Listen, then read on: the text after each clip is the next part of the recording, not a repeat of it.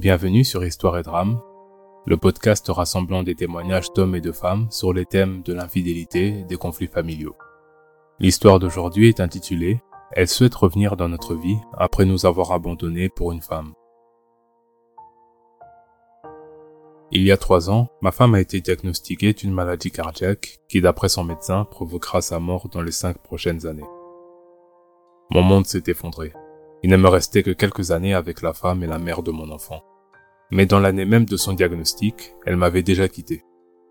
Elle est devenue lesbienne et s'est enfuie aux côtés d'une fille avec qui elle travaillait. Elle m'a laissé moi et notre fils de deux ans avec une note. C'est tout. Pas de revoir, même pas à son fils, juste une simple note. Après être enfin passé à autre chose, j'en avais plus rien à foutre de ce que cette pétasse était devenue. Je n'avais aucune idée de ce qu'elle faisait, ou si elle était encore en vie, et j'étais heureux.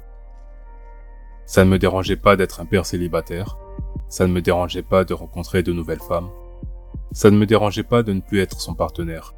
Elle était devenue un cancer en rémission dans ma vie.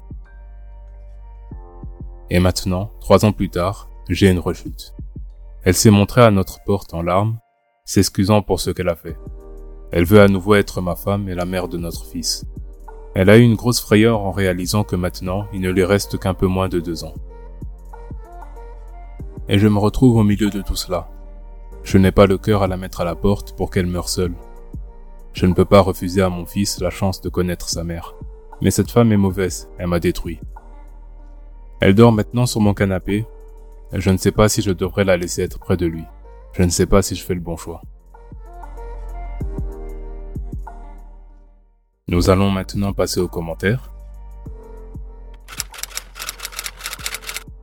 Le premier commentaire venant d'une femme. Ouais, à ta place, je demanderais à voir ses documents médicaux. Un homme répond à ce commentaire. Je suis médecin et à la raison. Check ses données médicales avec le personnel pour voir si tout est vrai. On a déjà eu des cas de faux documents.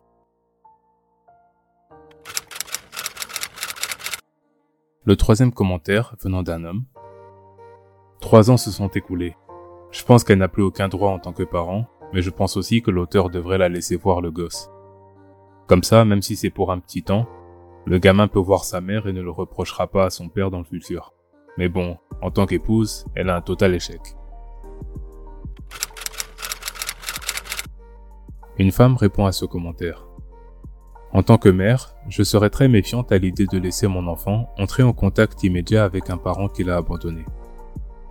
Nous devrions d'abord passer par un conseil matrimonial. Je ne dis pas que je me remettrai avec cette personne, juste que l'on discute de certaines limites et du mal qui a été fait.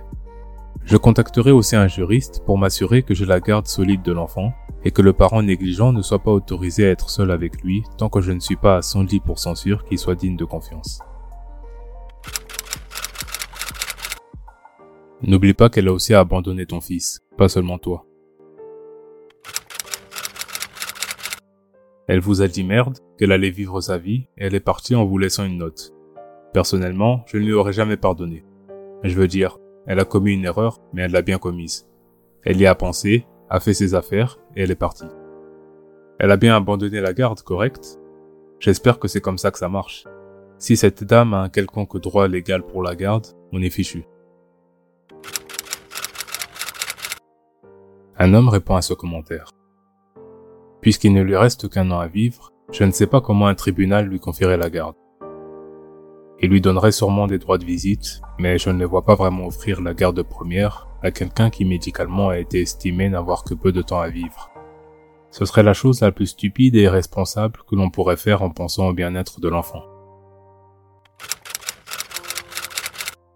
Commentaire numéro 5. Je ne défends pas les choix de cette femme, mais se faire dire qu'il ne nous reste que quelques années à vivre peut vraiment affecter notre esprit. Elle a eu beaucoup de temps pour y penser, puis encore une nouvelle frayeur. C'est un vrai merdier émotionnel. Je vais aussi placer là qu'il y a toujours trois versions d'une histoire.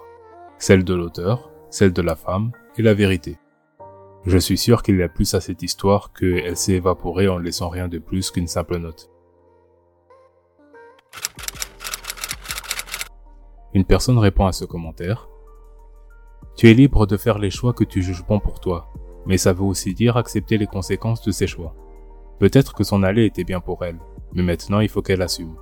Tu ne peux pas juste choisir le meilleur des deux mondes à chaque fois que tu en as envie et laisser les autres nettoyer les dégâts émotionnels que tu laisses derrière. À la place de l'auteur, je lui permettrai des visites avec l'enfant et je serai amical. Mais je n'imaginerai pas ressentir autre chose qu'une relation entre connaissances. Je ne serai pas là à lui offrir un asile ou à l'assister pour sa santé. Elle a fait son choix. Et le dernier commentaire par un homme. Moi, je peux pardonner à un certain niveau. Tu t'enfuis une journée, mais tu reviens en disant que c'était une erreur. Un peu de thérapie pourra régler ça. Peut-être.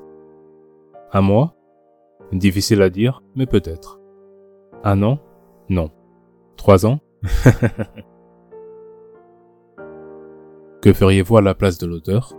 Pensez-vous qu'on lui a donné de bons conseils? Rendez-vous la prochaine fois pour de nouvelles histoires tout aussi dramatiques, poignantes et aussi un peu pédagogiques.